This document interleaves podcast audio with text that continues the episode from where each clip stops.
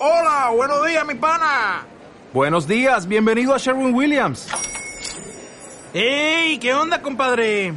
¿Qué onda? Ya tengo lista la pintura que ordenaste en el ProPlus app. Con más de 6.000 representantes en nuestras tiendas listos para atenderte en tu idioma y beneficios para contratistas que encontrarás en aliadopro.com. En Sherwin Williams somos el aliado del PRO.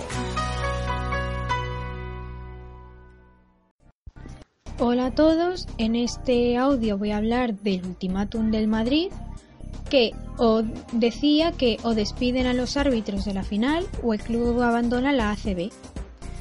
El club el Club Blanco denuncia que los árbitros solo consultaron dos de las, dos de las 11 cámaras para decidir la acción que dio el título al Barcelona.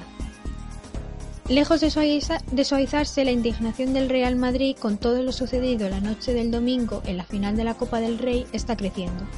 Desde el club denuncian que en el polémico instante en el que los árbitros se detuvieron para analizar en el Insta Replay, solo consultaron dos de los 11 tiros de cámara disponibles.